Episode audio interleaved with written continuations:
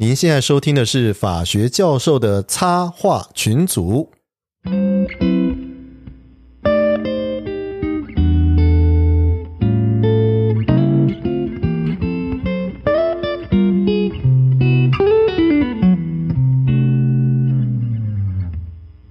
Hello，大家好，我是东海湖。我是香蕉教授，嘿我是水豹。哎，各位听众朋友，我是好久不见的戴老师，欢迎戴老师耶！真的好久喽，对呀嗯这一次超真的好久好久，对，戴老师通告很难敲哎、啊，这样子，你现在还要跟你经纪人好好谈一谈，啊这样子好看我们能不能绕过经纪人。有以后要有要有私下的配额就对了，对，先定再说这样子。对啊，对啊，不过不过，对啊，戴老师真的最近通告哦，真的行程满满。呃对，又不知道为什么，可能疫情过了啦啊。那这之前呢，其实大概就反正大部分大概就网络解决啦，线上课程解决啦之类的。那最近开始真的就再加上，其实今年上半年台湾的应该整体上面来讲哦，治安状况或犯罪议题状况，其实现在全世界各国大概都这样子啦啊。那当然今天我们也会跟各位谈到一些相关的这些议题哦。那我就先举这个，我今年一月二十八号，那我们之前有录过一小集，就有关于跟那个我们东海国老师去录的这一个有关于日本的相关犯罪演进的这样的一个议题。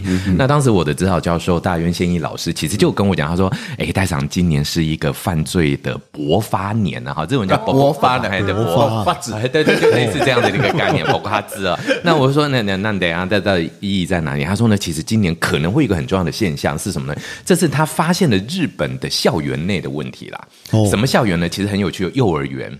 那日本幼儿园发生什么事情？我说，哎，那幼儿园有杀小孩这种吗？哎，倒也还不是。他说，日本幼儿园发生一个很有趣的现象。巴比妥盐吗？还是哎啊，这个还没吃，还没有搞不好他们吃别的。吃别的，对他们其实呢很奇特的一个现象是什么呢？最主要就是说，你想想看哈，我们现在这个小朋友要入幼儿园，嗯那他大概是接近大概是已经是三岁四岁入幼儿园嘛哦，那也就是说呢，现在的小朋友从出生，这个三到四岁的这一群小朋友从出生之后，他看到的人都是戴口罩的人。哦，啊，对对，尤其就是疫情前，二零一九年出生的话嘛，哈，你说二零一九或一八年出生，那你大概就是这三年内会到小幼稚园里面去。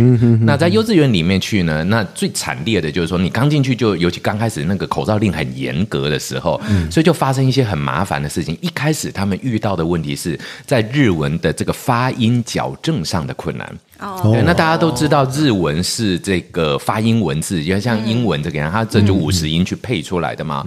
所以呢，其实你的音的正确性有时候还会受限于嘴型要很清楚。嗯，哦，对。那我们中文其实相对来讲是比较形象上的文字啦，好一点点这样。好，那麻烦就出现了，这些小朋友看不到老师嘴巴，所以有时候矫正发音很困难，这是第一点。一开始在教育上遇到的。那第二件事情是什么东西呢？也就是说呢，除了这个矫正发音之外，所以小朋友渐渐渐好了，那我就习惯了。习惯了以后呢，三年后老师把口罩拿下来了，哦那其实就产生很麻烦，就是他们这个很有趣的名字叫颜面恐怖症，刚刚 Q 夫秀。哦是原来老师有嘴巴的，对对对，原来老师有嘴巴，然后这 Hello Kitty 有嘴巴的意思，忽然间跑出来了这样，或者老师可能诶，也许他可能龅牙或怎么，或者就是说，因为我们遮掉三分之一的脸对对对或三分之二的脸，这不是想象老师？中不同，对，这不是老师，哎 这个有问过那个像郭医生他们开刀房的恋情。都是浪漫的恋情，然后拿下口罩后发现那个都不一样。对对对，所所有的这个幻想都没有了。对 啊，这个小朋友就超怕的，然后他们就发现很多，就是说，比方说以前都会有那种画老师，以前我们小时候都有那种画自己的爸爸妈妈、画老师的这种这种自画像或什么的，那他们就会把那个老师有嘴巴的这个部分做很恐怖的描绘，比方说那老师有尖牙，那其实没有嘛，但他小朋友的脑补或比方他可能跟老师管理秩序的形象，然后结合自己看到的漫画里面的那种比较凶的样态，他觉得老是有尖牙等等这种刚 man Q 夫秀，对，那其实呢。后来才发现呢，这种颜面恐怖症，除了小朋友以外，越来越夸张的是，其实日本整个社会里面成年人也开始出现。那我一二八那时候去日本的时候，其实在刚开放啊，所以大部分人还是戴的很勤，那个口罩还是戴的很勤，远超过台湾哦。他们真的在大学里面上课，还是一个隔一个，然后两个板子中间，他们是隔三个板子，就是我旁边一个，隔壁还有一个，中间再加一个更大的，把桌椅子都隔开这样子的、三大板这样的一个隔法。那所以其实就是说，呃，在日本本身，它人际关系就很比较疏离这样的一个社会里面。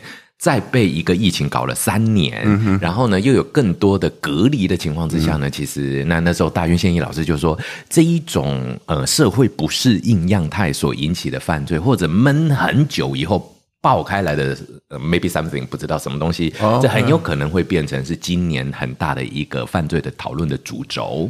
哦，对，那当时一月二十八号聊到的，就其实我们就发现了日本到今年现在为止，这种类型的犯罪其实已经开始发生了哦。所以有些时候我们都会讲，就是说不要随便听犯罪心理学家或犯罪学家的 podcast 或什么，因为有时候你会觉得都是乌鸦嘴。因为好像预言会成真，好像会讲中，就是好像诅咒，你知道吧？就他们蛮可怕，这怎么？你讲的哎，对，然后之后就中了那种感觉。嗯，对我那时候也跟我陈先讲说，应该不会啦，像我们台湾就没有啊，我们台湾觉得很开心啊，干嘛干嘛干嘛，大家都很开心要拿口罩出国玩，赶快来你们日本玩这样。哎，他说这个可能是另外一种，但是呢，在日本社会里面，整个闷住的样态，就是那种沉闷性啦。嗯，那所以研发出来的一些呃，所以我们可能今天要跟各位听众朋友探讨的这一个议题，或者是这一个案件的样态，其实就呃整体上面来讲，我们希望台湾不要有。嗯，但是我觉得换个方式的出现，应该是免不了。就是大家可能应该都有看到，就这个长呃长野的这个长野对对对案哦。那这个案子我们大概简单的说明一下，它大概就是说，其实这个。主，也就是说，这个加害人啊，现在已经确定是谁了，对，也不用讲嫌疑人了。加害人。啊，那大家就觉得很不可思议的一件事情，就是他是议长的儿子。对对对，你刚才讲枪击，就是日本很少枪击案，对，日本枪像秋叶原那个是用砍的，对，他这种刀，如果他有枪，那就不是那么的人。那暴力团的其实也不没有没有没有没有，他们有枪，但是不会对一般市民，因为很贵啊。啊，对，除了很贵以外，哈，那其实日本有一个很有趣的现象，就他们那个族群划分划分的很清楚，真的平常不太会去踩线呐。哦，对，所以我举个例子，比方说我们今天啊，他们三口组或什么好了，他们真的会在自己的特定区域里面做着，他们有一个 rule 在那个地方生活，有一个露露，对对，有一个白社会、黑社会，反正就分开，井水河水本来就分开流，这样，那你也不要来理我，我也不会去搞你这样。那一般市民也通常不太那么感受得到，所以其实，在日本，一般市民比较会感受到的集团犯罪，也许未来我们可以开机，因为台湾也发生了，就是那种所谓的邪恶宗教、新兴宗教、目的性宗教，有有有，哎，日本比较会有遇到这个问题，就是说真理教那一种，对对对，阿姆真理教或者像像阿姆真理教出来的那些新兴教派这样，我以为韩国比较多这种。韩国本来就有了，对啊，最近 Netflix 有都报。对，而且韩韩国跟日本在宗教这一块又很奇怪，日本的宗教其实不容易推展。对，因为嗯，他们的宗教观超级的浅薄怪异，然后 就是说我听过，对我听过一个很好笑、很好笑，也是日本人跟我讲，他说日本人的一生哈。出生的时候呢，要先去神社祈福；结婚的时候在基督教的教堂；死了以后骨灰放在佛寺里。就是他们是他的一生包容性蛮大，对对，就是反反反正不不不，这个这个我倒倒要问你，因为我前阵子看到一个很有趣的国际新闻，嗯，就是有关日本葬在墓园啊啊啊，然后葬在墓园，他的讲法是说，因为。以前明呃不知道什么哪一个时代，就是日本因为佛教化，然后你你都归属在哪一个寺？对，没错，他就放在那个庙里面。对庙，那结果后来现在社会就是第一个墓地贵啊，大家想法不一样，以后都不放了，以后那个寺就面临没人继承啊。对对对，然后钱不够啊，钱不够是吧？然后日本现在有就是大规模的寺庙没人继承的抛售潮，所以很容易你就可以寄居到那边去，变成一个。住持，住持，我跟你讲，日本的住持真的是一个非常好的工作哎，他免税，还可以结婚，还可以喝酒，还可以吃肉哎。那为什么是这样？因为他那时候我记呃忘记是哪一个年代，就是大概名就是佛教之后，就变成把区域划成你属于哪一个庙就属于哪。对对对，那的确是如此啊。对，就是说你的家族墓放在哪里，他们某某家族墓，你把它放进去，那其实那里面空间很小。哎，所以绝大部分日本早期的，应该讲，应该不能讲早期，就至少我在待在日本的时候啊，发生过一个很拔辣的案件，各位不应该比较没感觉啦，因为在地很红，这边比较少。有一个那个王贞治啊，我们那个旅日的那一个哈棒球，也他也不算王，我们不太讲他不是旅日哎，他基本上在日本人，对对对，在台湾台光啦，台籍，我们一直沾光说他跟台湾日本，那没问题了，对对哈。台籍日本，那有一个他的这个非常狂热的粉丝啊，就是王贞治先生的。的这个呃太太哦往生以后呢，那其实他的骨灰一部分放在庙里面的那个家族墓里面，那所以日本绝大部分的人，他们一大堆的骨灰，他们会放在家里面，就是那个神龛里面会放在那边。就这个狂热的粉丝为了见王贞治一面，就把王贞治太太的骨灰偷走了。啊，这样，对，瑕疵骨灰，对对对，就是对，就真就把他偷走了。然后，当然，他这个偷走倒也，后来才发生说有一些，其实他有要求一些那个，比方赎金啊，那金额真的不高，以往真的很容易就那个就付的金拿回来，这样，只是这种事情太。怪异了，你做这种事情干嘛啊？侵入人家家里面，你如果真要到王贞治的家里偷，他的有值钱的东西太多了嘛，有没有偷一个骨灰坛干什么？所以其实换一个角度上面来讲，的确在我们那个年代，哎，在我在日本念书的那个年代，呃，我也曾经看过，就是说像我那个房东啊，那他们家里面他的先生，他的骨灰真的就是放在那个龛里面，然后就放在他他们就有一个像佛堂小佛堂的那种样子里面，对，然后所以这个蛮好玩的。那所以其实像刚刚 老师提到的那种日本随着这一种大家不喜欢，哎，就讲到这个先可以讲，最近很流行在日本流行的一种就是殡葬的方法，叫做灵葬哦，就树木树不是比树都没，连树都不要，灵葬什么都不要哦，zero zero，我以为是 forest 那个是 zero zero，就是数字里对对 zero 周，哎，那就是灵葬，就什么都不要有，然后用极。低的温度把你的身体呢，直接就是里面所有的水分碎掉，对，然后呢就冻化以后，那水分子会膨会膨，就是变冰也会膨胀嘛，身体就碎掉了，然后化水就没有了。就丢掉，然后也不设神坛，不不祭拜，什么都没有了，就叫灵葬。然后他们现在在推这个东西，化骨神水，对对对对，化骨绵掌，化骨绵掌，对对对，他就整个就就把它就去掉化这样子，对对。所以其实也也开始回应出他们其实对于这一种呃不想再跟这个社会。有任何纠葛这件事，这个其实还有一个很有趣的，各位可能都不知道。日本现在是有天皇跟皇后嘛，对，然后有太上皇跟皇太后嘛。日本皇太后已经讲得很清楚，她死后绝对不入皇陵，对，所以所以这些风气是连起来的哦。哦，他讲的清清楚楚，他绝对不入。其实我觉得蛮好的，那个死人真地干什么呢？对不对？而且块地，对呀，何必呢？我我也是这么觉得，就是说没有必要。即使一个瓮，坦白讲也是吧，对对对呀，没有必要，很贵呢。在台湾一个瓮一个生前契约多好，对对？没有啦，皇太后这样讲，重点不是要不要占地，重点不是这个，他不在乎了。重点是挑战天皇的权威，对不对？对对对对对，死不是天皇家人，对对对，我死了跟你。没关系哦，对对对，所以我已经忍你一辈子了。对啊，我忍你家一辈子了。对对对对对对，我我我可以跟我老公在一起，但是呢，我也忍你家一辈子了。打死不要再到你家的墓里面去了，这个概念。那所以其实这些东西呢，就是一件一件好像都很独立，合起来看呢，其实就渐渐渐渐的把日本社会目前在变化的这一种。很完整的这种集团主义思维啦，其实我们每次讲到集团主义，第一个讲的一定是日本，第二个就是讲中国传统，反正就是类似这些东西，反正就这两个国，然后。畸形变化就会讲韩国，反正我们大概就每次讨论都是对对对，三个角度讲。然后南岛民主的散漫就是对对对对对，反正大概大家都会有一些一些逻辑哈，那种 stereotype 都丢在这些国家里面。但是但是日本最近的这些变化就比较奇特，那所以其实呢，换个角度上面来讲，他们等于就是说呢，因为疫情影响之后的这一种。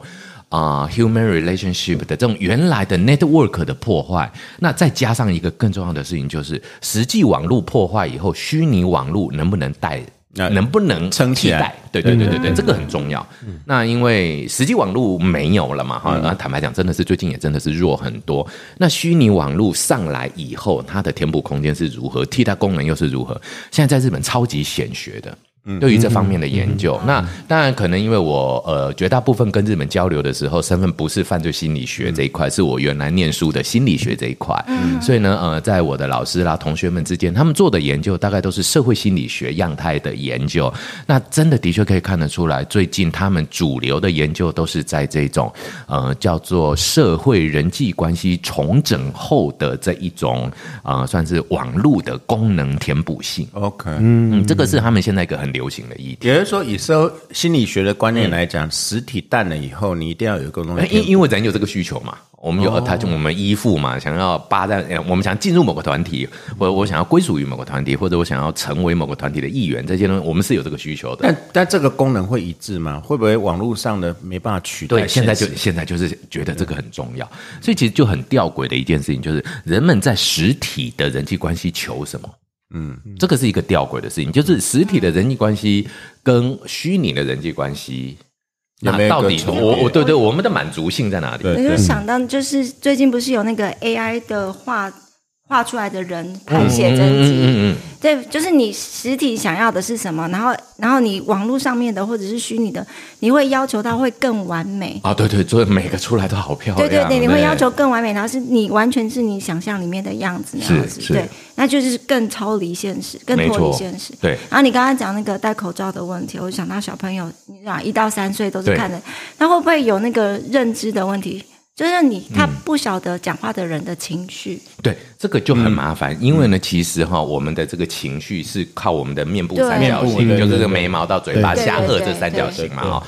那所以呢，其实我们嗯，口罩遮住的是三分之二的表情，嗯，所以最重要的一个表情其实就完全消失了。各位，你我们来思考一下，我们戴着口罩有一个表情是完全看不到的，就是笑。容。对，你哭跟生气跟什么眼神还多少可以演，对，笑眼睛是演不出来的了，哎，因为没办法，你真的眯起来有你不敢，你有时候会觉得这是。鄙视啊，所以笑是人类丧失的最大的的一个侦测能力。嗯，因为我觉得刚刚讲的这个概念真的很重要，就是说，那再加上哦，以日本他们原先就是表情很内敛的一个民族文化，那所以细微的笑哈，真的很对，根本看不出来了。那其实各位可能就知道日本的这些。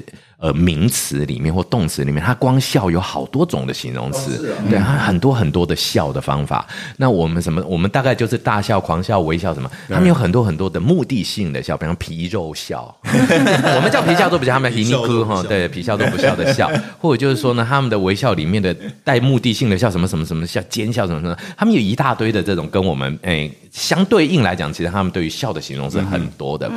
那所以这一些笑容的消失，侦测能力。的消失，对啊，我们会觉得很恐怖的是，因为这些小孩会长大。那现在口罩拿下来了，他现在出现的是颜面不适应，嗯，那未来会不会出现颜面不适应之后的社会不适应？对对，那所以接下来真的坦白讲，在这种呃，应该算是由这一种社会不适应，就是群体性不适应现象所衍生的犯罪问题就会很严重。嗯，会不会也有？就是现在像我们台湾现在已经口罩解禁，嗯嗯。我班上还是有很多学生，高中生、大学生都不愿意把口罩拿下来。有，对对，至少四分之三，以范芒系来讲，至少四分之三。我们那边，我们研究所还好一点，大学生还是怎么样的一个不安全感，还是怎么样？我我有问过。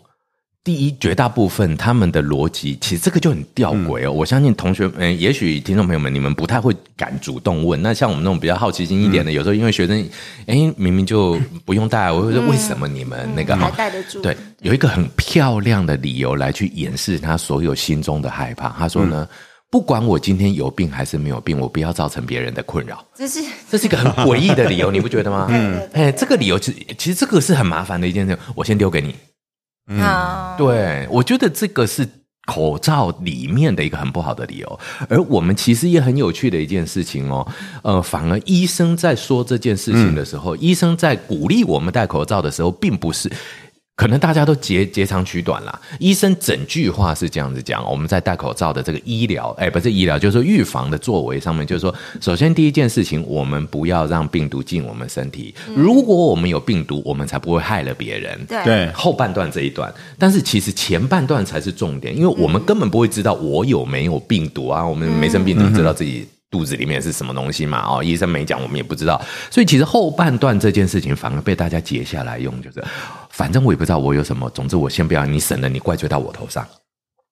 嗯预防心理啊，对对对，所以其实会变成大家的第一线，不是所谓的互信，或者是不是所谓的完整表达，反而是我先为未来设。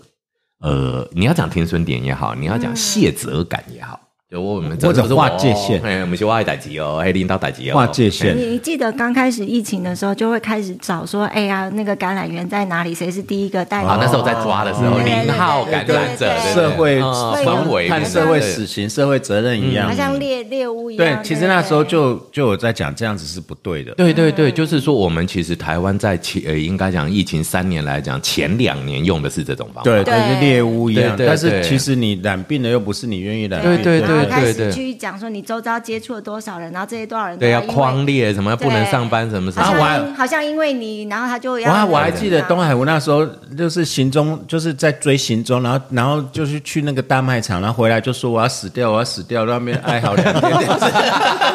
我跟你讲，那时候最夸张的，就曾经据说有一个有一个确诊的，然后他也不是确诊呐，他应该就不知道自己确诊，然后去北港朝天宫走一圈，就那时候呢，卫那个卫福部就宣布呢，在那七天曾经到北港朝天宫走一走的人，全部要在家隔离七天。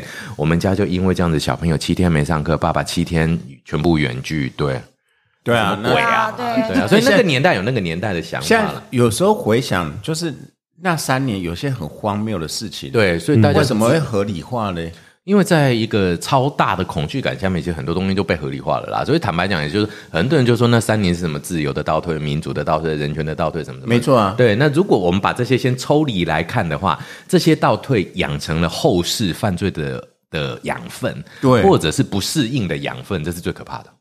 嗯，你这样讲起来，对，因为你现在回想到说，那时候如果这种恐惧只是为了管理方便的话的话的话，那其实有很多的后遗症。因为你你你，我们那时候不是在看中国，那时候也是历经劫，我们也会这样想。可是真的去想的时候，我们那时候真的是神经病嘞。就是，其实你光讲大学里面啊，那个从大一进来，他们在大二就碰到了嘛，到大四的时候这一届的大二到大四嘛，对啊，那他们毕业，我觉得发现他们好像彼此之间有时候真的很不熟诶，他们就没有大学啊，他就对啊，就没有。没有大学啊，对对对对，就失去校园的意义了，对，变完全没有办法互动，最严重的会落在这届的现在升大三大四的这两年，对，他们是空白，这两年是空的，对。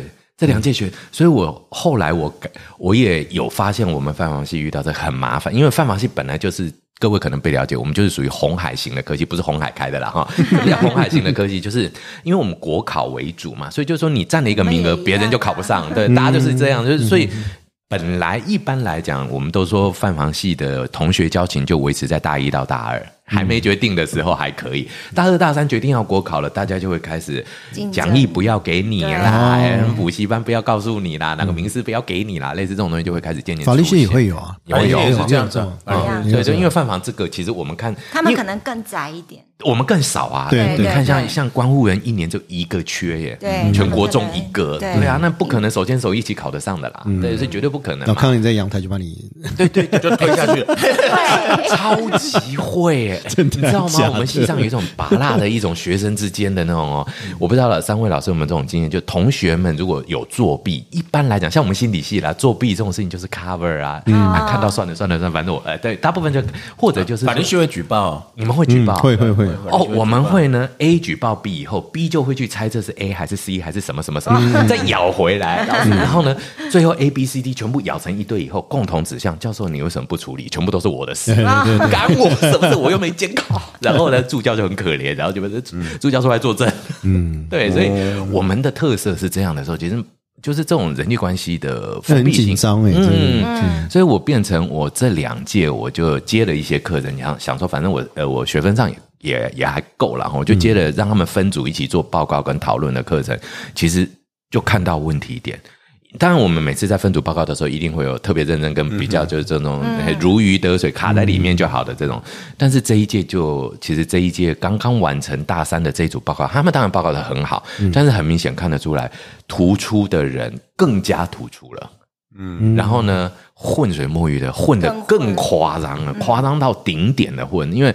呃，疫情两年半三年，让他们知道怎么叫做混，嗯，他们学的更精准了，嗯，对，然后如何融在团体里面，不让你看到自己的问题还是什么什么，哇，那个技巧更高了。嗯，可是他那个有动机啊，也是这个动机分数学分。不是我说 他为什么要选择混，然后更加强，就是动机那个我们讲所谓的恐惧感或后退感。嗯嗯嗯嗯，退缩型的，退出退却型，也就是说这种呃三年不管线上大家戴口罩，反而让退却的人更退却。嗯，动力更强的更强，对，更想要表现的，他的表现会超好。然后退却之后，我们却不知道他心里在想什么，反而潜藏着，因为能量不会消灭嘛。没错，没错，就就当他压在那里，这个恐怖后来爆的时候，一定会很可怕。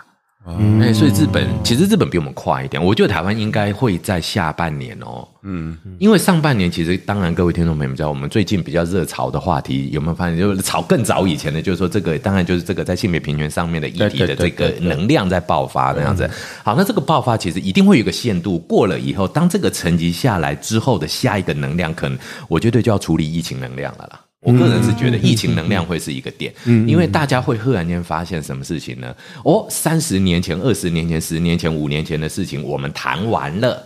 那我接下来我跟你扫这三年，讨回来。对，有这种概念。我最近有时候感觉我那三年是神经病哦。对啊，啊，那个能量还在啊。对对对。那我们我们还好，年纪比较长，就是天气一热哦，不要戴口罩，我们会就丢掉了。我们不戴口罩的时间比较多。对对对。我们老师其实城市中多多少少也是碰到这种问题了，就是一个反扑嘛。嗯啊，就是说你管我管那么多了，然后我我我实在受不了，我就跟你反扑给你看这样子。就有有点返回来，那对对对。所以，所以，呃，所以日文你看无极开力，就是说日文也算比较讨债，就是讨回来。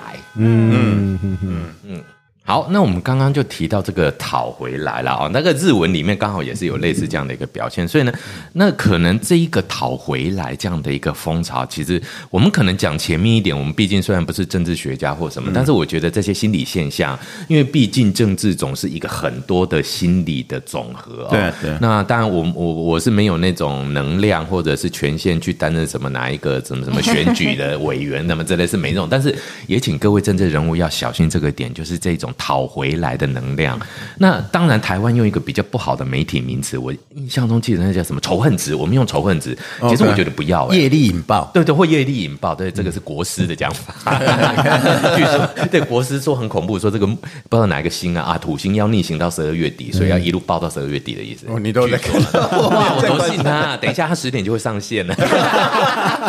好，那我们收回来，就是说这种业力引爆之下，所以长野县这个事情。这个事情其实是拉比较远的，对。其实呢，后来当然，因为这实在太惊悚了啦啊！第一，日本枪很少，他却拿得到枪；第二，他是议长的儿子，照讲议长的儿子，对对对，议长的儿子应该继续出来选就好。台湾哪个议长儿子不是出来选啊？对不对啊？概念应该是这样，所以他应该会是继承地方人脉的这种政治二代啊。照讲是这样，对哈，合理。然后这个议长其实，在长野的那个地方当地来讲，也是与其讲德高望重，不如说他真的也是清廉。围观各方面都做的也是没有瑕疵的议长哦，所以在这么完整漂亮的家庭里面有这样的一个小孩，所以第一件事情先出现的就是这个小孩。其实后来呢，这个呃，我们讲这个嫌疑人呢，他其实从小呢，并不是像大家期待中的这种政治家庭型的小孩，可能个性上内内向内向啦，或者就是说害羞啦这种，那那家里的其他的人就会觉得这个人嗯。怎么好像不能成衣钵啊？那当然呢，其实你就这样讲哈，一个就算爸爸有莫大的政治权力、政治资源，其实传下去大概是一个人而已啦。你这么很难说，假定我不能不小心生了三五儿子、三五个儿子，每个通通都出来当，但三五个女，大家通通都来当头，这个也很难。所以呢，基本上他大概就是属于那种在家里面的，就好吧，嗯，你看起来好像也没什么才能了，那我就先放着。那有其他的小孩可以栽培的时候，他有其他，嗯，有还有其他的小孩这样子啊。那所以在整体的这一个人际关系的在家里面的依附感上，他可能我们在猜测，当然这是日本的媒体的说法啦，就是说，呃，他应该在小时候呢，就会在这一种氛围的家庭里面呢，不是属于这个核心分子。嗯，OK 啊，那家族里的非核心分子，当然这时候你就要自己去。去协调，或者自己去这种做一些心态上的调整了啊。那当然，我们也不希望发生那种那那，比方说什么中国历史什么九子夺嫡事件啊，类似那样，对不对？那为了抢个皇位，那那一般来讲，政治资源这种东西，有兴趣的人就会看得很重，嗯，没兴趣的人当然就躲得远远的，不要碰到最好嘛。对。那这一个呃，嫌疑人其实从小因为就没有这方面的才能，他也不太有接触到这些的机会啊，所以呢，渐渐渐渐，他就把这种人际关系视为为畏途。OK。然后家里一定会迎来送往，一大堆人，对对。那其实小时候，我相信我们都有那种经验，就爸爸妈妈的朋友来叫阿姨、叫叔叔，几个不知道哪一个是哪一个，对，就跟着叫，叫到后来没事就问成绩啊，问身高啊，谁比谁高，谁比谁重的，对对对，压力会有啦，这不能说没有啊。所以这样一路发展下来，可能就是在这样的一个呃推论之下呢，它渐渐渐渐在日文这个就很有名的名叫 hikikomori 了啊。那我们的名词应该要把它总合起来，叫做。呃，简居族加啃老族，简居啃老族。那我们以前 hikikomori 单纯讲的是简居族啊。那因为简就是那个好像把自己房子弄像一个茧一样，还有那个壳一样，对对，什么包起来这样叫简居族。那日文叫 hikikomori，hikikomori 的感觉比较有感觉了。简居还好，简居我们的概念是什么东西？其实我们可能满脑子想的就是那个蚕蛹。对，那就他在里面是不是要天蚕变啊，变成新的？其实简居族在日本，hiki komori 的感觉，就是说被一个拉力拉住以后锁在里面这种感觉。hiku 就是被拉着了，被一个，所以他用拉住以后，komori 就是什么东西呢？所有的东西都搬进来。嗯，我们的简居比较没这个，我们的简居觉得好像我是单纯住在壳里面，还是外面养我，比较像妈妈的子宫的这种，有可能有个脐带在养这种感觉。那 Hikikomori 讲的其实很诡异，就是说它有点像是所有的东西都放到自己的范围里面去，然后它被一个无形的引力扯着出不来的这种感觉。哦，Hikikomori 这样的一个样态，天蚕变。就类似这种感觉，就嗯，他在里面干嘛呢？那其实我真的有亲身见过这种 hikikomori，那不是我，那是我在日本留学的时候。那两千年到两千零六年，我在日本留学。那我知道我的日本妈妈，日本政府那时候帮我们安排这种礼亲制度，有个有个对对，有个 homestay 的 home 妈这样子。那我知道啊，有三个小孩，那就是大姐、二姐跟那个小弟。那这我们都知道的。然后大姐见过很多，就很活泼的一个女生。然后呢，后来把子一急就离婚，然后把这个小孩带回娘家养，反正就很很很外向的一个女孩子。那二姐就是印象中大家觉得最传统的那种，很像新垣结衣的那种乖乖的，对对对，家里也顾得很好，都没问题。我也跟他们互动很好，但是麻烦就是三儿子。我还真是没见过。那因为你一开始你也日本也没那么也不好意思问。那后来呢，日本妈子唯唯的讲，就是说啊，这个儿子呃怎样怎样，他他就用了 hikikomori 啊，伊玛 hikikomori 啊，他说呢现在啊，呃关在家里面。所以呢，其实我每一次去日本妈妈家，都有一间房间，反正我也知道那不会去，因为我大概知道里面就是有个日本弟弟在那边，那我也不知道他是长什么德行，通常都没有看到过这样。然后呢，直到有一次真的有就觉得很就是吃饭。嗯，然后呢，日本妈妈就把一一套饭那样定时那样弄好以后，就放在门口这样。那刚好可能那天我的位置就比较边一点点，我就看到门打开来，然后那个饭盒被拉进去，不是拿进去哦，拉进去，用钩子这样拉进去。对，因为他那个，它日文日本有那个石盘嘛，他们定时都放在盘子，它有一个头类，头类它上面有个高高的，它用钩子这样勾进去，然后呢，可能卡住了，所以它有就一只手出来调整。好像恐怖片，对对对，超像贞子，就门里面一只手这样出来，超白嫩的，超白皙的，没有血色，嗯，完完全全没有。然后他都不用上厕所洗澡什么？有人他就不出来哦，家里是你们不在，对对对，就是说甚他甚至也是哦，比方说日本妈妈他们也会这样，像我们是客人去，我们就会第一。第一次的洗澡水会给客人洗嘛？这很多日本有趣的传统这样子。然后，那如果没有客人的话，第一个就是爸爸洗嘛，哈。然后妈妈最后洗。一般的流程，因为那他们又可以煮沸嘛，重煮这样的，所以就基本上留到最后妈妈洗都没有问题。然后呢，一般来讲，如果说是没有客人的情况之下，他儿子也就是日本妈妈会提早放洗澡水，让他四点就洗澡。啊，清晨四点就洗。没没没没，下午下午四点，其他人回来之前。之前，他自己就去洗掉了。嗯，对他就会把它就是。因为它那个放水都是定时的，就日本那种全自动化的那种把头头类那个很好用，然后他就按一个，比方三点放水，四点他就会去洗完了。哦，然后日本妈妈回来只会看到脏衣服丢在桶子里，嗯，就这样子。那至少他还保持卫生。哎，对对对对，就是，但是但是这个我们理解，就是为什么日本的家长会容许？对我也我也一直觉得很奇怪，为什么容许？对，那我也问过，后来当然就是知道了这个弟弟。那我也很想说，哎，好奇心嘛，但到底长什么德性？总会看到一只手，也不是很可怕嘛，对不对？那后来有看照片。嗯，我真坦白讲，那个照片看起来完全不会不正常，也就是正正常常的日本的学生，嗯，大学生的照片。那也看到他跟同学互动的照片，也看到他那种，诶，比方说他他们大三要跟一个求职，就是修修库呃修卡兹的那个实习，修卡兹就是就职活动啊，救活这样的一个实习。那也看了他那种，就是我们找工作那种履历表大头贴。你完全不会觉得这个人会有任何异状的这个样态。那后来聊了以后才发现，当然呢，这些家长就很痛了啊。那我又问了日本妈妈说，为什么不试图帮他或者？那因为日本妈妈其实身体也不是那么的好。说啊，那欧卡厂你要带他带多久这样的一个样态？那其实日本妈这时候那一次我记得人家就掉眼泪，他说其实他也不知道。那但是重点在哪里呢？不出来就是不出来啊！你怎么样都没有鼓励、骂或者故意不给吃。他索性就在里面，反正你就更等到两三天没吃，你一定担心他饿死。担心他，对，那干脆就放东西算了，我投降好了。哦，这种是怎么样一个复杂情况？是躁郁啊、忧郁症，还是有一个事件？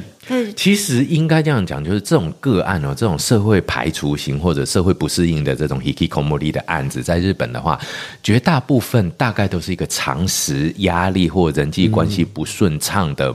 累积之后的爆发点，只是爆发点每个人不一样哎，但是他的前半段应该都蛮像。他是在外面的这个社交上面遇到困难了，嗯，所以他自己就把自己封起来。对，那以我日本妈妈的小孩做例子的话，他的样态比较，据说了啊，据日本妈妈的表示是，呃，国高中基本上问题都不是那么的大，那到了大学以后可能。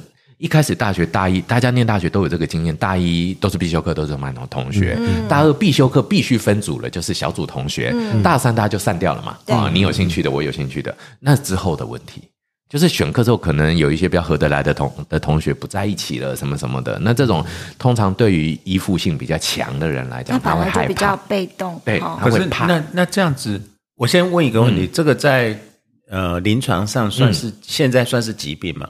现在其实还不算，其实只是社会不适应。那也没有治疗方式或治疗方针吗？这些如果一般来讲就变两种概念。第一个就当事人痛不痛苦？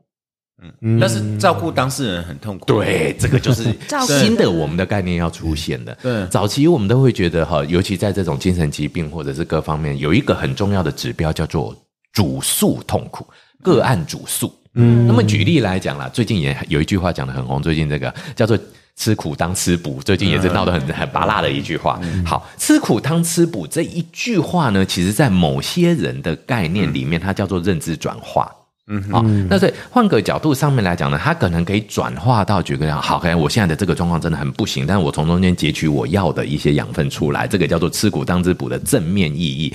那吃苦当之补的负面意义就是呢，你等于是逃避这个问题，嗯那不不进入这个样态，所以呢，实际上变成两种。如果你今天吃苦当吃补，你走正面意义的话，你可能就会去美化它的这一种叫做我主诉痛苦心。然后我现在真的压力很大，但是我告诉我自己未来会更。好，花悲愤为例，对，往这个角度走。那你有没有发现，这个是早期的正向心理学？对对，早期正向心理学都玩这一招的，就是你现在很痛苦，我爸妈也是这样教我，撑撑不住没关系，因为未来会更好。对对对对对对，这个是早期的正向心理学。对对对，在现在的正向心理学倒不是的，现在的正向心理学呢，反而不是吃苦当吃补，而是吃苦当下的时候，你要去截取如何创新并弹性的因应这个苦，就是乐观的去看待现状。正诶，与其乐观看待之外，应该是弹性看待。嗯，也就是说，它有一个很重要叫 novel，就是创新的。正向心理学里面有个很重要的概念，就是说我们一定会遇到压力、遇到负面、遇到巴拉巴拉都有。好，那这这个东西出现的时候，以前的讲法是看未来，对啊，那你现在还是痛苦的要死啊，对不对？好，那我们现在的想法是，你现在去思考弹性的阴影，嗯，那你弹性阴影就有新的行为样态出来。这个新的行为样态呢，是重点在哪里呢？不是封闭型的行为解决样态，而是开放性的。所以弹性加开放这个循环是现在正向心理学很重要的一个议题。也就是说，现在这个课题如果修好的话，你就会获得新的能力。呃，在这里就有新的能力，不用以后会获得哦。现在可能现在就对，现在就有，不要把自己逼那么紧。对对对对对，然后你用创新的弹性，就是弹性的小确幸。嗯，这也是另外正向的意义，就是把挫折化成了正向意义。第一个是它是挑战，第二个你过。不用过关，你现在就成长了。对你现在得到什么，就是你去看这个。那所以呢，呃，换个角度上面来讲，这就很麻烦。就是说，现在很多这种随着这些变化的一些流程出现的时候，主诉痛苦这件事情，渐渐渐渐就松散了。所以就会变得很麻烦。你你煮素你不痛苦，但是你家人烦死了，那现在是怎样？对 对啊。所以现在有越来越多的概念，就会变成就是说呢，其实你你就像我们今天的这个呃台湾发生的这个 Me Too 的事件一样，你今天嗨的半死，人家痛苦的要命。对对。或者，但是他的反过来讲，我哪知道你痛苦，你也不知道我嗨啊。你会发现这是两个很拔辣的说法。我告诉你我很痛苦，但是你不知道你的嗨造成我的痛苦。这时候对方就回回你。没有嗨，嗯，你不要幻想你有那种让我嗨的实力，好不好？对对对，你有没有发现这个是借口，超巴拉的借口，对不对？对，没错，这是误用了哦。那但是就是说主诉性这件事情，嗯，所以简居不是精神疾病，简居到目前没有办法变精神疾病里面很清楚的一个定义出来，因为最重要的是当事人通常不太痛苦，他更更乐在其中哎。对对对，我我其实我我年轻的时候也会啊，就是我觉得那个是像爸爸妈妈的朋友到家里来。你根本不想出来打招呼，对，就看到都会觉得很麻烦呢。然后，而且会觉得说，你要你自己要要去跟人打打招呼，要不要到什么时候？倒不如做我自己的事情，把自己关起来这样子。不过他现在这个是以不工作、不外出、不社群、不社交，因为对他来讲方便呢。我现在里面有个电脑就好了。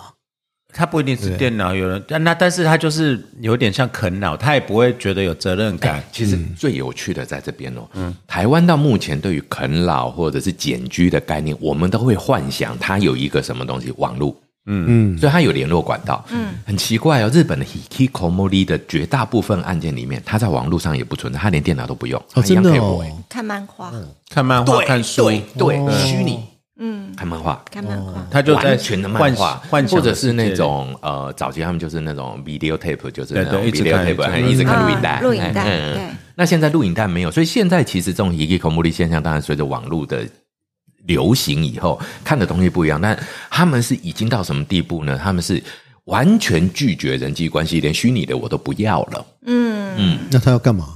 对，就是这样，还要干嘛？对，他在干嘛？所以在我们的概念，你就完全不知道。所以他的他的社会功能对自我零零零零零零就就没有了。然后连他放弃这个东西，连自我的价值他都不愿意去提升、去正视了。没有，他他就没有自我价值这个概念的东西啊。因为我们自我价值完全脱离。对我们的自我价值或者是自我概念中间有很大一部分来自于社会评价对自我的看法。对，哎，所以呢，基本上我们在做，他没有那一块啊，他不要那一块。那这样子不算精神疾病吗？这就很麻。很麻烦，否则什么叫病啊？对啊，对，因为他没有病的感觉，对，所以生病很麻烦。但是，但是他的他的功能已经丧失，缺陷。他为什么要有功能？对啊，对他来讲，他就觉得不用功能。对，这个是一个他的感觉。这个就像旅行啊，你为什么一定要有非看不可的东西？对，我就晃啊，我就是晃啊，对呀，嗯嗯嗯。所以其实这种样态就变得很该怎么讲？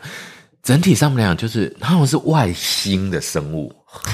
摄影啊，有生命征兆，但是不一样。他就是说，就你有发现，所以角落生物红起来，搞不好也是这种东西的的颜色。但是角落生物它不太一样，是角落生物是你是看到它，你就有疗愈。对对，而且角落生物彼此是朋友哦，大家不要忘记哦。对对，角落生物彼此就是说我们可以理解，就是说这一代会有退却感，但是至少他会去想小确幸，去确认自己存在的价值。那可能存在价值不一定是成绩，他要去追求其他论。可是你刚才讲是那种完全放弃，对，所以这样子的 hikikomori 所带来的整个的一种个案爆发式的，那其实呃，我们看的日本的数据显示，日本的 hikikomori 族，如果我们今天用最严格的定义去定义它，就像我那个呃日本弟弟那样子的一个严重状态的话，日本的社会保守估计二十万人，对，这么多，二十万哦，对，可以组台湾好几个大学，少呃，对啊，我们都学生没，然后他也都他也都不关心那个。就这个人好像户籍消失了，他像是一个非自然人状态，哎，真的假？真的假？他没有任何目标，没有社会存在感嘛？他他也不在社会进出啊，所以其实等于社会对这二十万人，这二十万是凭空消失的活人，嗯，所以那个生产耗资源。对对对对对对对对对，凭空消失的活人，会不会跟日本？比如说学校有那种霸凌行为，比较有关系。很多的说法是说，学校日本的校园霸凌是这些东西的远中因，远中因对远因跟中因。然后你说要到导火线，通常就是不是那么近了，因为它的发病哦，换句话来讲，发病大概一般来讲都会在这个晚青年期以后，嗯，哎，就是临界成人。或者是临界出社会，嗯，这种晚青年期跟早成人期中间的事情，就出社会。那但你现在也把它当一个发病期，一对我们还是就是变，它是一个异常状态，它不一定是病。对你如果讲异常比较，就是 abnormal 了，abnormal 嗯。那所以会问到就是说，第一个有没有康复可能？嗯，应该这样讲，康复可能哦。我们是这么在看，以日本的案例来讲，坦白讲，还真是不知道康复可能的定义是什么。也就是说，我们要怎么样叫做康复？也就是他自己觉得康复了没？还有我们觉得他要康复到哪里去？有没有啊？对啊，对。所以后来呢，很有趣的事情就是，呃，我的就讲日本弟弟的案例好了。大震灾是他的康复的一个契机。哦，因为他们在仙台嘛，就东北大震灾碰到一个特殊事件，大第一非跑不可，所以他跑出来了，跑出来才看到家人会保护他。嗯，会把他带到这个，因为那个时候是一月十三，很冷嘛，哈，那他一定要有暖炉才能生活，那就停电啦。然后他们家其实，其实，在那一个个过程中，我日本爸爸被海流流走，现在还住在太平洋里面。嗯，对，就因为他们是渔家啦，就流走了。因为他其实大家都。以为就是说，其实他那个海啸不是一起，大家看到的这个水这样涨起来的样子，有些地方是涨起来，有些地方是退在涨。对，所以那随着地理环境不一样，它很多的那个海啸跟近近岸的一些样态是不同的。对，那日本爸爸他们就那种渔家，一定很清楚知道这个是出大事了，所以赶快要把自己的这个尾渔船、那种尾钓船财产开出去嘛。其实开到外海就比较安全。嗯，那实际上已经来不及，太近了。在开出去的过程被打翻，然后就就没有回来了。对，那所以呢，等于就是说，呃，日本妈妈，然后呢，跟这个离婚的大女儿，还有孙外孙，还有弟弟，那在一栋大楼里面嘛。那虽然楼没有倒，但是家具整个其实还是很难，就就是家内伤亡啊。嗯，他没办法再住了，所以呢，全部都要到那个子诶，他们就是避难中心去。那这时候呢，他才发现说，原来人跟人可以互助。没有你我不行，没有我你也不行。那这是一个契机，所以我知道现在我跟日本妈妈的联络就是灾后，日本弟弟终于愿意开始走出来了。嗯，然后目前也是担任派遣员工，但他没有办法做人跟人合作的工作。他现在做的是那种举个呃，那他叫 event，就是那种有什么演唱会什么什么的那种大型活动的时候的那个停车场指挥员，但至少在工作。呃，就是临机性的断断续续的，那收入会进来了，然后呢，他也开始能够用制式语言来去沟通，比方说，呃，我们指挥嘛，那个足下就有嘛，那停车场的指挥员，那么往左往右这是一定的嘛，哎，那就是这样子而已。然后门口那阿里亚都在嘛，是敬个礼，就是他会变成像个呃，没有什么人情灵魂，但是他可以变成人的感受性，那薪水还是可以进得来了，养活自己没问题，那也渐渐愿意自己去工作。嗯，有这个契机，所以等于就是说呢，一件事情把他们推进去，一件事情把他们拉出来，很多人都会觉得，哎，真的可能吗？但至少在我的日本妈妈这个案例里面，她真的是一件事情推进去，一件事情拉出来讲的样态，嗯，那是拉夺出来了。哦，对，但是再好奇点，这个是日本社会独有的吗？还是台湾社会其他美国社会也会？我觉得应该是或多或少都有，只是呢，盛行率比较高。第一盛行率高，那第二就是理由不一样。嗯啊，我觉得美国可能因为我们没有去过欧美啦，不过从欧美的案例来讲，欧美的这种样态比较多，大概是跟族群宗教关联性会高一点点。日本这个倒蛮少，因为日本他们的民族就相对统一一点点，大家就一个大大和民族的这种概念。美国他们那边可能欧美可能比较不一样，就是不不太可能有。家人让你简居在里面，你可能就变成 homeless，嗯嗯，你可能就变成那个流浪汉。流浪汉样态不但但但样态，但是流浪汉是要社会性的，哦，反而要社会性，因为你你你你你都随时在在社会上跟人家互动，你要找个地方住啊，等等，嗯嗯嗯。呃，这个很难。但是我先问，那你所熟悉以以心理学或社会学，台湾这种盛行率高吗？我觉得台湾这种盛行率相对不会低，第一不会低，但是一定会在日本之下了。原因在哪里？因为台湾，嗯，我们的这种家族之间的牵绊力量更大，嗯，这更就是说呢。那种逃脱可能性更小，嗯嗯，大家都会管你，对，大家都 就是一定会更加管制啦。一波进小，对对对，然后算了，然后就不会像日本家人说，我家里日本倒有一个很有趣的情况，就叫 day 一 day，就是把它放着吧。对，台湾的人没有办法接受放着，就是说你你如果不处理，亲戚也会来干涉，邻居也会来干涉，你家诺啊，领导你的你的冲啥？啊？为什么不带他出来啊？不好，哎呀，盖来的背山啦，航巴 啦，露营之类的啦。日日本我觉得可能一个特色啦，第一个它也够方便，然后它的家族资源也够，对。然后呃，一方面他的家族也会有就放着不管的那种。对，而且日本很其实很奇特的一个点哦，日本的家庭内的成员的这一种感情的牵绊，其实跟台湾又有那么点不一样。嗯嗯。所以整体来讲的话呢，就是他们在这个整体的呃人际关系养成上面对。他们有一句话就很好笑，就是他们日本社会整体就是一个 hikikomori 的温床，什么意思？各位您可能都没有想过，我们现在用的手机的这套系统，其实早期日本很早就发明出一个 CDMA 系统，很好很好，但他就是不给世界用，他觉得这是我最好的，我要留在日本。那你看日本新干线已经多好的系统呢，他就只卖给台湾，哪儿都卖不出去，原因在哪？他就是觉得这是我好，我不要卖出去。所以他们整体整个国家本身就是一个。自己关起来开心的国家，对，因为因为他们很习惯自己关起来。我觉得为什么美国没办法？因为它地广人稀了。嗯，相对日本来讲，因为日本哈人那么多，然后都住在一起，我我相信呐，像这种情况应该是在那种人多的地方比较容易，比较容易有这种情况。就像人少的那个会有自然会有生物的本能，就是说我如果不做的话，我会死。没有没有，我们那边检举了。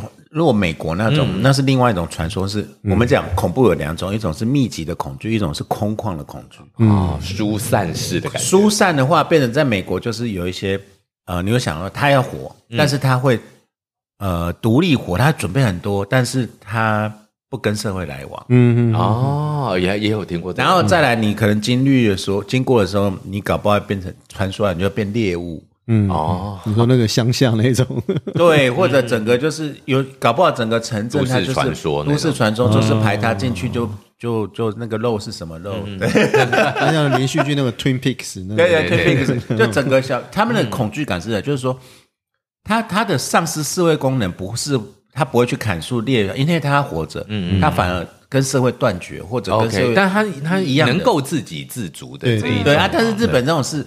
连想要功能，它其实就已经变成日本应该是这样讲，很奇特的，就是他们的 hikikomori 不是这一种，大家都以为它叫做社会的癌细胞，其实不是，哎，它是社会的不运作活细胞，嗯，它不是癌细胞，嗯，它叫做它叫没有运作功能的，但是它是活着的细胞，所以以我们的人类的角度上来讲，有点像指甲吧。嗯嗯，好像没什么功能，但是好像又又在那里。除了对家人造成困扰以外，其实也不会对其他人造成困扰。坦白讲，没有。对，但是整体社会的 loading 超重。嗯，那你如果算二十万好了，这种二十万，而且都青年，对对，不劳动哎，青年人呢，嗯，而且这些大概都在青年阶段。但是好拉回来，但是这个事情就是简居族会。变成犯罪，这有什么关联？对，所以从检举组到犯，你就这样想，所有的听众朋友一定觉得超大的 question mark，就是检举组躲家里，他出来杀人干嘛？对不对？对对对对对，指甲也对对，就摆在摆在那边嘛。对对。好，所以那个逻辑就中，这中间一定发生一件事情。嗯。这个事情才是重点，所以检居，你想想看了，如果检居族就会犯罪，那日本少说二十万个犯罪人就冲出来了，对对？所以但是没有嘛，对不对哈？所以这个样态在哪？等于就是说，检居族检居到了什么样态以后呢？然后呢，产生这样的一个呃呃，我们叫做攻击的感受性。那其实最近有一组在我们这个犯罪心理学，其实我最近也做了不少这个议题。那可能也是当时像是呃社会上也不少这个议题出现的，就是呃我们当然疫情的时候刚有提到这个名字叫仇恨值。其实我们真的坦白讲，所有的政策都具中立性。其实就是中立的，在那个状况之下，你就是戴口罩嘛，就是不要上麦麦啊，这是中立的。它怎么转换成仇恨值？那仇恨值是媒体名词，是白话文名词，在我们的这个心理学名词里面来讲，那叫做 hostility，就是敌意。嗯，那敌意这个东西是很拔辣的一件事情，就是它是我们人际关系中间呢，我们可以说是毒素思想的第一名。嗯，就是说呢，呃，中立的事件用敌意的观点去解读。嗯，OK 啊，所以呢，我们换个角度上面来讲啊，比方说这一次这个长野的枪击案件哦，那他其实呢杀掉的就一定要杀的，他不是要杀两个警察，因为那个两个警察，因为他害怕被捕，所以呢他只好就是持枪拒捕的时候，就是那日本警察被杀掉，其实那个概念就是成平太久了，没有想到要躲枪，知道吗？日本的警察可能有这个概念哈。那除了这两个警察之外，他先杀掉的那两个妇人，那其实真的也很衰，就是他们呢到家里去拜访。可能呢，因缘际会听到了什么，还是看到了，他觉得那个表情，或者他觉得那个表达，让这个呃行为当事人呢，就是嫌疑人呢，他觉得可恶，你瞧不起我，嗯，对，可恶，你瞧不起我，那你瞧不起我是中立事件，可恶却是情绪敌意。可是他检局那么久了，他为什么突然会造成这样子的反应？可能他可能也许经过或什么时候看到了，还是什么，或者是呃。听到了还是什么？因为没像隔音不好的状态或者什么的情况之下，那这种敌意其实是一个很不好的一个，在我们的心理学里面讲，就是它，因为它会把很多的中立讯息做敌对式的思考，然后这种敌对式的思考，其实我们会很重要的研究是发现了敌意认知跟敌意的情绪，它连接到攻击这件事情的路径比较短。嗯。嗯，哎，它的这个直接影响效果力比较，预测力比较高，路径比较短，中间没有什么太多在中介的机会。可以理解，但是他没有这个 pattern 啊。如果他减居那么久的话，他应该没有了，对不对？没有，或者他如果有那个 pattern，就是变成那你看不起我怎样怎样，他应该会有很多 history，就是他会有中间的流程，有一个流程，他一定有攻击过别人的潜潜力等等。但是这次，所以 Hikikomo 最可怕的就在这边，不知道。对，其实呢，这个案子比较了解的事情是呢，据说这个小朋友就这个加害人呢，在这些行为之前毫无异样，因为他本身就是个自制力很好的小孩。哦，哎，所以其实很麻烦，敌意可以压抑，我们也可以告诉自己不要这样想啊，人家说说说有个 mono demo nine，哦，就不要这样想，那我这个想法不好的，我们就压压压压到爆炸哦，对，所以压到爆炸，而不是。一直有抒发后的一个叠加式的反应，所以如果他如果平常看到人就骂两句，吵两句，不好有抒发的机会，搞不好哦。那那可以，就是还是很白目，要下个结论，所以他最后还是生病了。如果你从这个角度，现在当然法律还没有最后怎么，那他现在是在送精神鉴定的样态了哦。那。日本的精神鉴定，当然全世界的精神鉴定的概念都是用 DSM-5，就是美国那个系统，还还有那个世界疾病手册这些。所以呢，呃，基本上被诊断成为疾病的可能性，我们目前看起来在。没有任何新的消息的情况之下，我个人的推断，被诊断成为精神疾病的可能性不是那么的高。但是其实日本本身来讲，他们对于社会不适应这件事情呢，在诊断上面拥有比较宽松的认定，因为他们比较认为社会不适应就是一个严重的。因为他们因为很盛行率高，对对，而且率高。对，那你嗯，换句话来讲呢，如果说你今天把它变成无病，然后只有罪。关到监狱里面，他就失去了被治疗的机会。嗯，OK，对。那所以像那个神户少年杀头案件有没有？实际上那个那个行为，那个没有病才有鬼嘞，对对，对，很恶心嘛，对。但是最后还是把他诊断成为青呃青春期性肆虐所引发的发展疾患，就是他不同的性的，他把性高潮连接成那个虐杀虐杀型的高潮，然后最后是用治疗的方式送医疗少年院。这有办法治疗吗？后来治疗，他到现在没再犯啊？真的吗？嗯，你确定？至少到今天，至少至少是没被抓到，是没在，没有了。他还在，他还在收留，因为不不可能。没没没，出来了，出来了，出来了，出来很久了啦。少年 A 出来好久了，出少年 A 出来十几年了，十几年。这种事情在台湾不可能拿出来，大家一定会那个说他已经出来死啊。对对 对，那他现在出来，这只是后续日本的那个他的一个处理样态很精致。真的很精致。那第一点就是说，因为少年 A 出了这些事情，所以他的家庭毁了嘛，就让他弟弟跳楼，然后爸爸妈妈离婚，然后最后反正整个家庭就毁了。然后嗯，所以他出来的时候是没有家庭的状态。所以一开始的时候，日本政府是先帮他安排一个，他们叫做疑似家庭，虚拟的，就是由关护人组成的家庭。那个里面的身份就是有爸爸、有妈妈、有可以互动的弟弟，就他跟他原来家庭很像。好，我不懂日本在想什么。对，日本在想什么？对搞着干什么？假的就好了。少少年 A 的家庭，少年 A 的犯罪是非常恐怖的。犯罪太阳哎，对对对对对，就砍杀绞杀，然后他在绞杀的过程中性高潮，性高潮之后呢，然后再把头割下来，而且他是割小孩子哦，对，十岁，被害者是十岁，十四杀十了，对，十四。对，当然我不是说就是一定要处死刑还是什么，我是说，呃，对啊，我很难相对那个社区啊，他怎么会接受让他进来？没有，后来更好笑，哎，不是更好笑，都不会铺露了，他的。也没有哦，他后来很缜密哦。怎么说呢？因为神户那个地方是讲关西腔，但是又不是大阪腔。大家都知道关西腔很多很多种，其中最粗的是大阪腔嘛，哦。然后呢，神户呢，他们自喻自己的关西腔呢，叫做贸易型的关西腔，就是他们因为神户开港比较早嘛，哈，优雅，对，优雅有优雅，又跟但跟京都那种。咬文嚼字又不一样的，就让你听得懂的优雅。京都那种皮肤笑不一样，对 对对对，就是 呃，我是为了你的钱而笑的这种，那蛮好玩的神户腔。所以呢，这种神户腔就麻烦，神户腔大概是在关西腔里面呢限定性最高的，还真的就是神户周边到四国北部。所以呢，你出来以后，那你今天总得讲话嘛，买东西的时候，如果你不小心泄露你的腔调，那你在大阪人家就问你是神户人。那其实呢，那个少年 A 所有的长相各方面早就都曝光了。那时候很多，有像那个周刊文春，他宁愿违法也要爆出来，因为他觉得那是他的媒体责任。嗯，对，因为这个的确是，对对，大家就说这个出来再犯率一定很高很高，一定要大家赶快躲嘛啊！所以那时候其实就全部把它曝光掉了。那时候为了这个闹得好大，就是媒体这件事情，媒体真的就是违反规定曝光他这样子。好，好，那呃，所以出来以后就麻烦，第一个他给他一个家。嗯啊，然后让他，但这个家是关护人组成的，所以其实就具有控管功能了啊，这是第一点。那第二个呢？那你有腔调怎么办呢？然后他们就去了解一下哈，就去做了一个调查。这个调查是什么东西呢？比方说一个城市里面啊，那一个居住区域里面，它的我们所谓的生人熟人的程度，比方说像我们现在住在台中，台中应该已经到了左邻右舍换来换去，我也没什么感觉这种那个。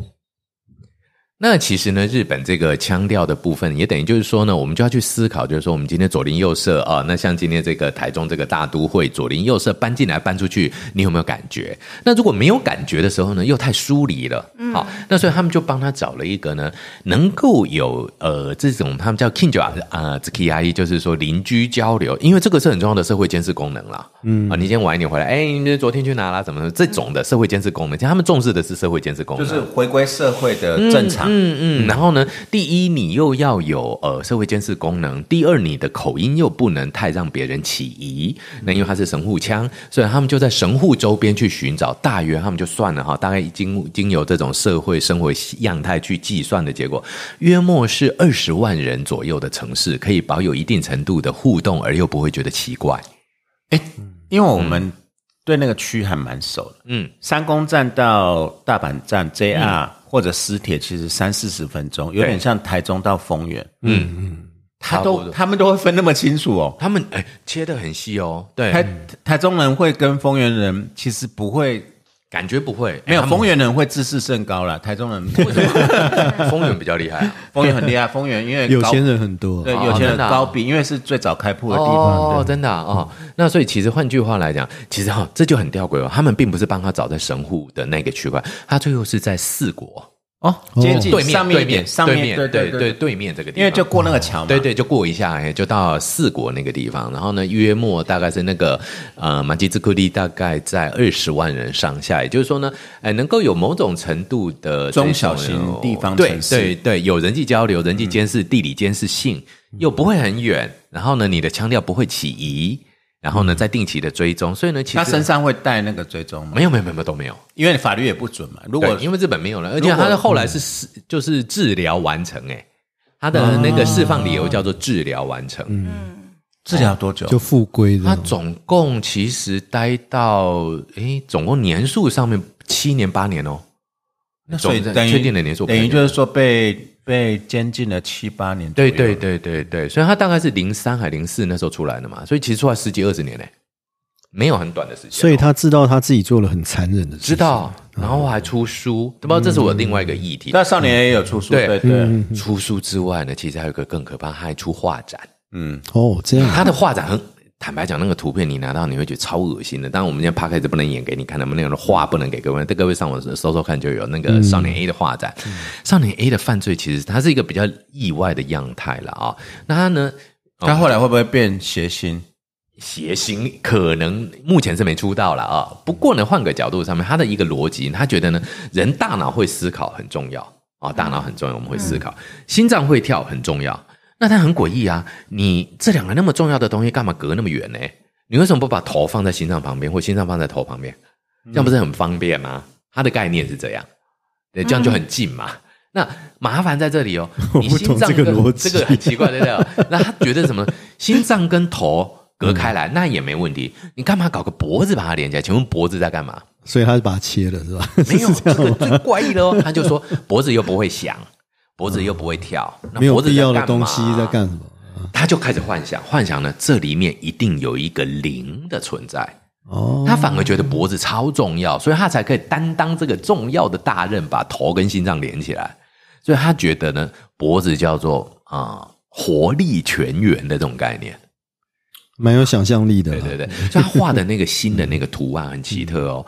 他呢？大部分大概呃，他总共展出在十三幅的作品哦。那十三幅的作品里面，大概有四幅呢，他把心脏画在嘴巴这个地方，嗯，就是跟脑是连着的，嗯。那另外有四幅的作品呢，他把脖子画的很细很细很细很细很细很细，但却有好大的头。也就是说，那么细的，比方说，我们真的有点就是像一支铅笔一样，却顶着一个超级大贡丸，你顶了一颗葡萄柚的这种感觉的这种比例差异，嗯，那。他意图想要展现的，可能就是这种脖子可能有什么神妙的力量的。我知道，我就是想问你哈。当然，对于精神疾病或者说不要这个呃，在刑法上这个这个我们可以认同。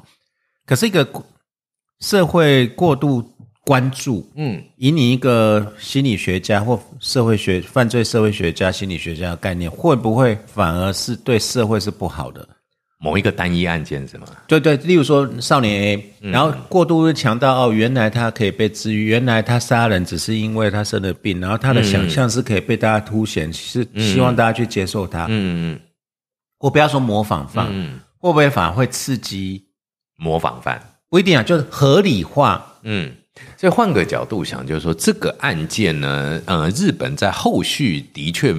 相对应的案件是少一点，因为它实在是惊悚到不可思议的地步。但是会不会未来就是说，那我要干一票大的，或者人家也可以干，那我也不太干一票大的，后续就开始有了。但是那个后续开始有，近年来日本模仿犯现象很明显的指标案件就不是这一个。其实这个后续是没有引发任何模仿效应，因为就太夸张了，就是那已经颠覆到这个就是显著到不可思议的地步了。那不会有那种就是你看他杀人好好，而且还可以享受注目。嗯，不是啊，他是说手法就不一样了。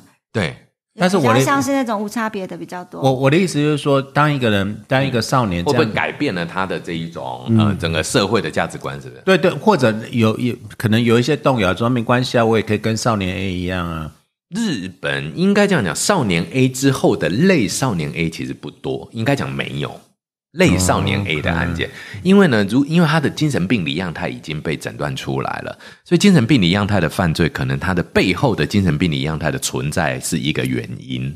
所以对于正常的小朋友来讲，或者是在精神病理样态不明显的小孩来讲，看到这个其实是害怕的。反而是阻断的，对。那但是呢，零八年的这一个，我们就是呃，也是因为社会排斥或这种主观敌意认知所引起的，就是秋叶原杀人，这个才是真正后续的模仿。那后续就开始模仿非常非常多出来了啊。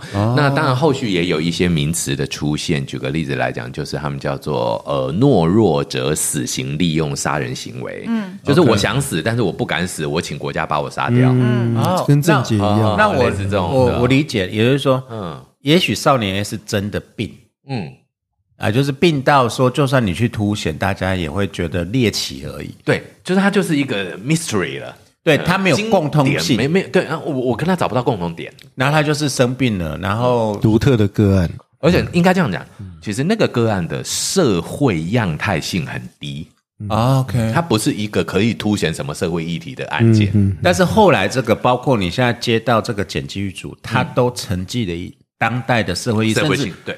而甚至是社会能量的一个反扑的，对，所以秋叶原就很明显，对，秋叶原是最指标的，就是他们秋叶原应该是这样讲，就是说他是这个派遣员工所带来的这种人格诋毁现象啊，这个我们讨论过异化，对，异化，对。那等于就是说我只是个派遣的，我什么都没有。然后呢，我今天我要看着正直的员工享受一切的好处，这样子好，那你 emoji 就很不好吧？就是相对社会对相对剥夺社会阶级不舒服感受所带来，那这个就很能理解。所以呢，大家就会觉得，好知道，所以那个出口就是社会为理由，那模仿性就比较容易出来，所以我们才会觉得，就是说。我们会发现，如果一个单一案件还锁在单一案件的一个特点，所以还好，你有没有发现台湾的政界没有出现什么，也也类似模仿现象没有？一模一样，但大家就宣言说我要当下一个症结，但是并没有真正的下一个症结那么的明显的出现，因为当时他没有连接到社会性，它的连接性很弱。对对，所以因为很个人，对，就太个人，而且症结那个时候的社会样态其实不那么不稳定的社会样态的时候，当时我们的社会样态在犯罪性上面比较稳定，等于症结有一点点类似像这一个，嗯，我们比较讲的，如果你要讲少年 A 啊，假定比你了啊。也就是说，它可能是起爆点，但是它的火种没有延续下去。但在每个人心中种了一点点种子，也许不一定，但有没有发芽就不知道。那但像秋叶原，它就很明显是催化剂，嗯嗯，它就叫做日文就叫做它就叫做催化剂 k e b u k 仔就是起爆剂。那在那之后呢，大家就会开始去审视一件事情，就是别人有的我没有，嗯，这是第一个原因。第二个原因是，好，那假定别人有的我没有，我能怎么拿到？嗯，第三件事情就是。我拿得到吗？嗯，对，我能怎么拿到？跟我拿得到吗？最后的结果是，为什么别人有的我我没有？因为我就是拿不到。嗯，哎，就是我就是烂，我就是什么，我就烂这样的一个概念，在日本是有，就 hikikomori 这一块。嗯，那 hikikomori 这二十万人里面，如果出了一个极少的一个，他觉得那我可不可以做点什么？但是发现我什么都做不到，然后归因成为敌意往外的时候，啪，事情就出来了。嗯哦，所以你刚才讲说，呃，像。秋叶原，你以是我们上次在聊，就是说以你们学历来看，就是它会必然会发生。哦，一定的，一定的，对。啊，在那样的社会氛围，检举案也是以一个心理动力或社会动力来看，它也可能是会有爆点，因为因为它它是压抑的嘛，它一直压抑，对，一直锁在那里，所以我觉得现在啊。应该讲就是说，以后啦，你如果真的真的，你如果从一个人的心理来看的话，每个人都，我相信各位听众朋友现在一定都有一种感觉，就是我想讲什么，嗯，我想表达什么，这个情绪会有的，好，然后呢，到了。国际社会最大的这件事情，你有没有发现最近疫情之后，还有另外一个新闻？可能我比较喜欢看猎奇性的，各位可能比较没注意。最近科学界、天文学界超流行一件事情，什么东西呢？小行星撞地球？不是，对外发射讯号找外星人。引外星人来对对对毁灭我们，赶快来，赶快来，赶快来，赶快来！耶，我找到讯号了，干嘛干嘛？这很明显就是那种连接性的建立的欲求，整个拉上来，整个炸表炸的不可思议的地步。那这种能量的宣泄，就是其实呃，当然呃，人类社会你看，从二次战后一九四五嘛到现在哈，成平也难讲，也快八十年了哦，好。八十年的成品对人类其实太不正常了啦，对，活腻了是吧？没有没有没有没有，但 但是其实里面很多压抑。这个这个这我们在这个下一集我们锁会员频道啊，这不错，这个这个这老高的程度，对对对，这这已经拉的很高了。没有，那拉回现实面了。嗯，所以其实台湾社会有时候我们觉得说杂音很多，然后每个人晚上骂，然后。其实有有时候是反而是一个，这是一个蛮好的一个安全阀。对，其实是哦。对啊，对，坦白讲，所以你那种哈越最近有个很有趣的，哎，这个倒是蛮好玩，跟各位分享。最近我看那个日本有一个呃 YouTuber，那他在那个 NHK，哎，不是他在那个日本新闻投书，他在上海呢工作啊，近一点，嗯。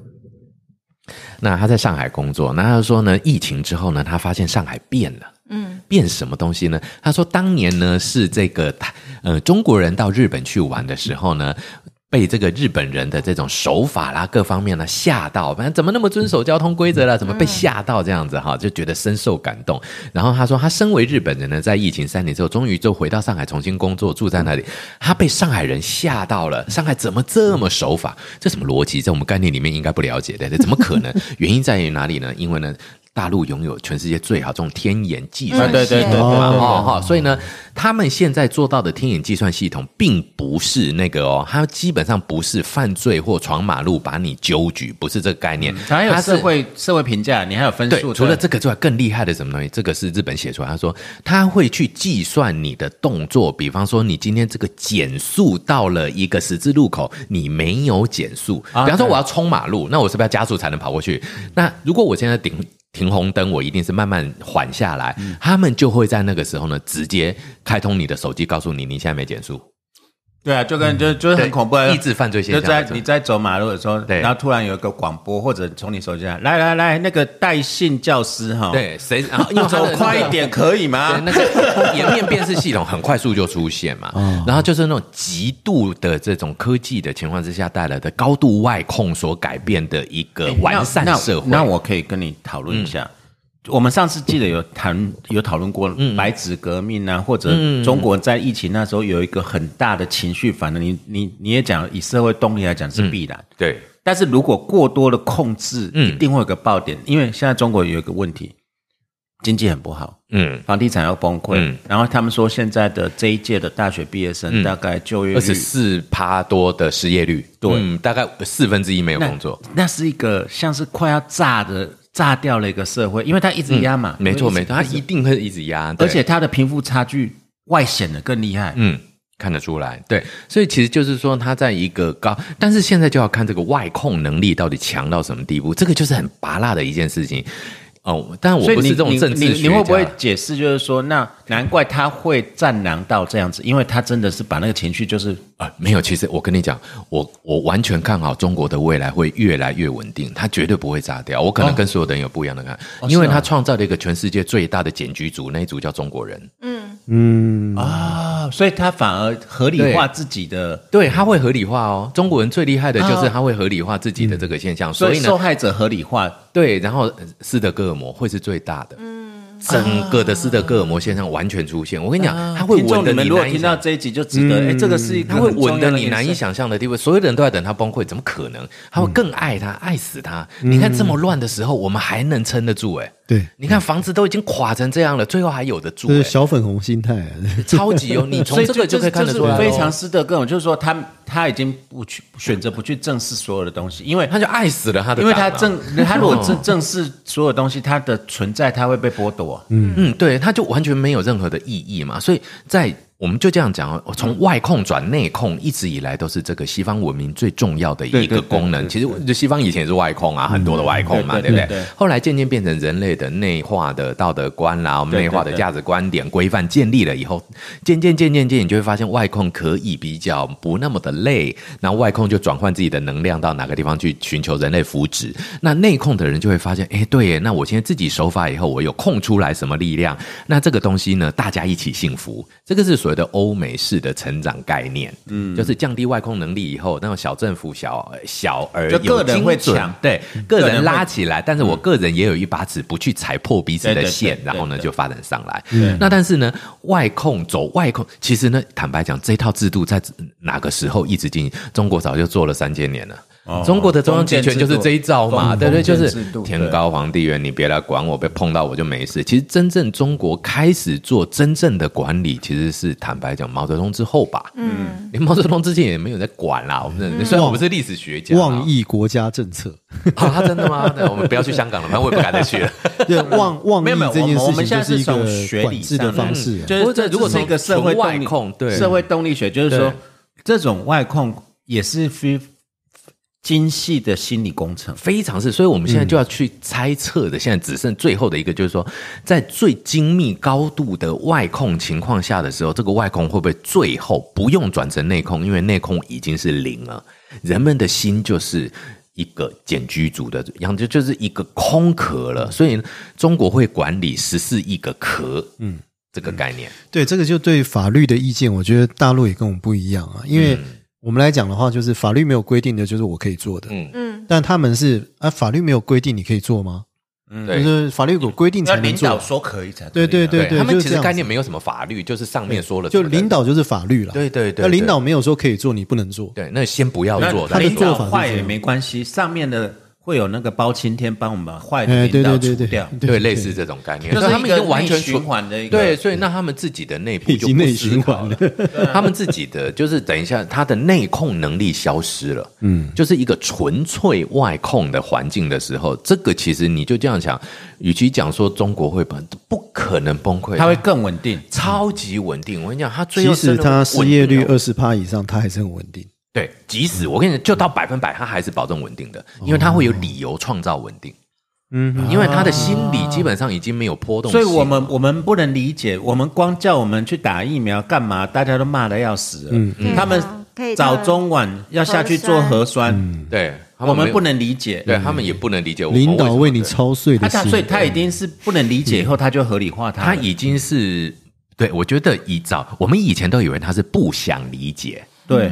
然后放弃了这个能力，没有没有，不是他是没有这个能力，这个才是可怕。所以有这个能力的人去写，去跟没有这个能力的人沟通，中间最大的差异在哪里？我们就会觉得你为什么不想？他会告诉你想什么。嗯，这个才是重点了。我就是能力的有无，而不是动机的有无啊。那这个就就是像那个《让子弹飞》里面就预言的，就中国的人民四千年来，他根本就没有那个心。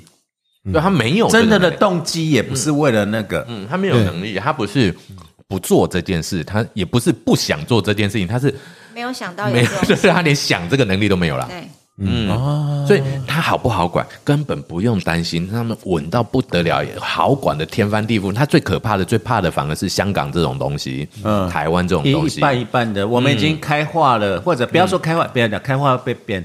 我们已经过了不一样的，对，我们不一样的走，不一样开始愿意去想点什么的时候，他就觉得哦，对，这种人最麻烦。而且当你质疑共产党的时候，就会有一群人跳出来告诉你说你这是不对的。但是我们在看这个，变成说，好，你说他的社会动荡什么，那叫小打小闹，然后偶尔挟持幼儿园砍人，嗯嗯，那就是变成小小的抒发，诶，他就这么。其实走向的是跟日本一样的减居，所以变成能量释放，它会定期有一个。以以你们学历来上看，就是应该是这样讲，他就是很定期的去把它归归到社会啊，所以其实应该很会爆了，会爆。对，没我跟你讲，中国哈一定需，这假定我们拉远一点，中国一定需要层出不穷的社会犯罪案件啊，因为才能归因到被害人，哎，没归因到加害人，对对，你看就是你们这些坏人害我们社会怎样怎样怎样怎样，那他就去骂这个人，就就不会想到上面的事情，就跟他呃。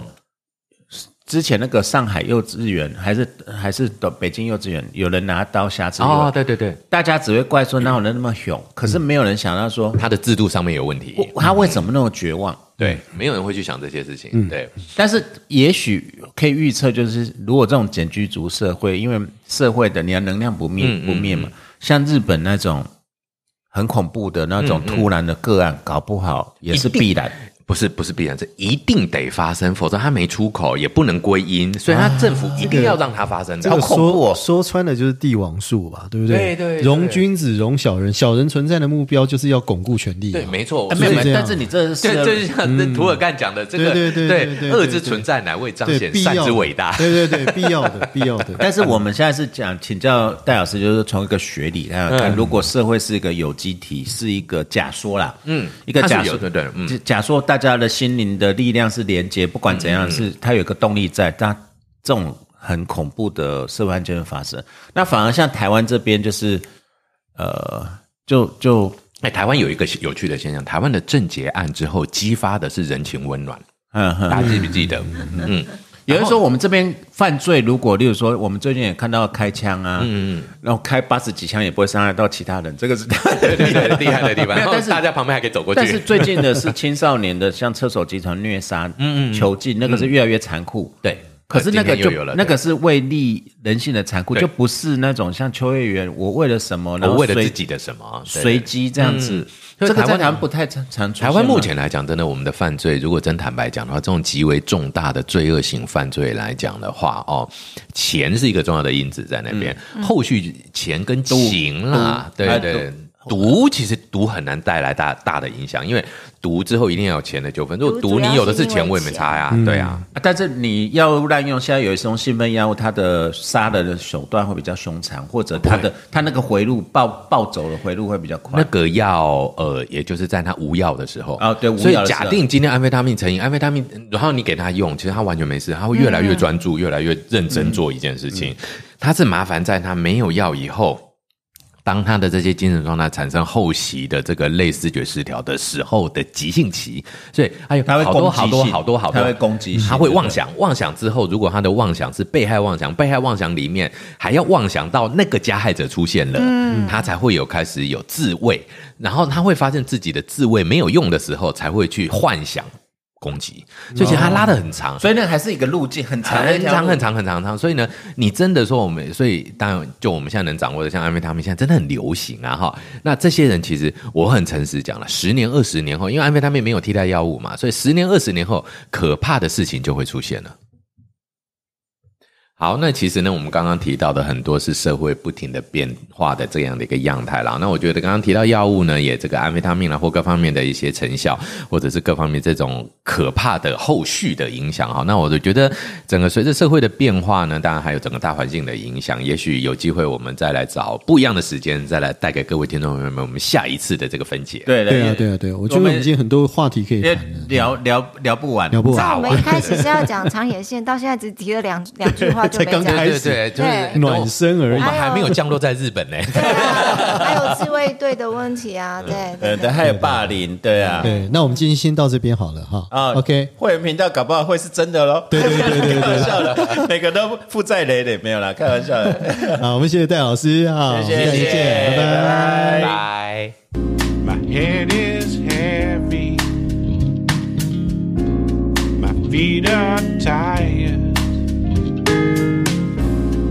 Troubles many from dreams I've tried. Black at the city with her concrete knife.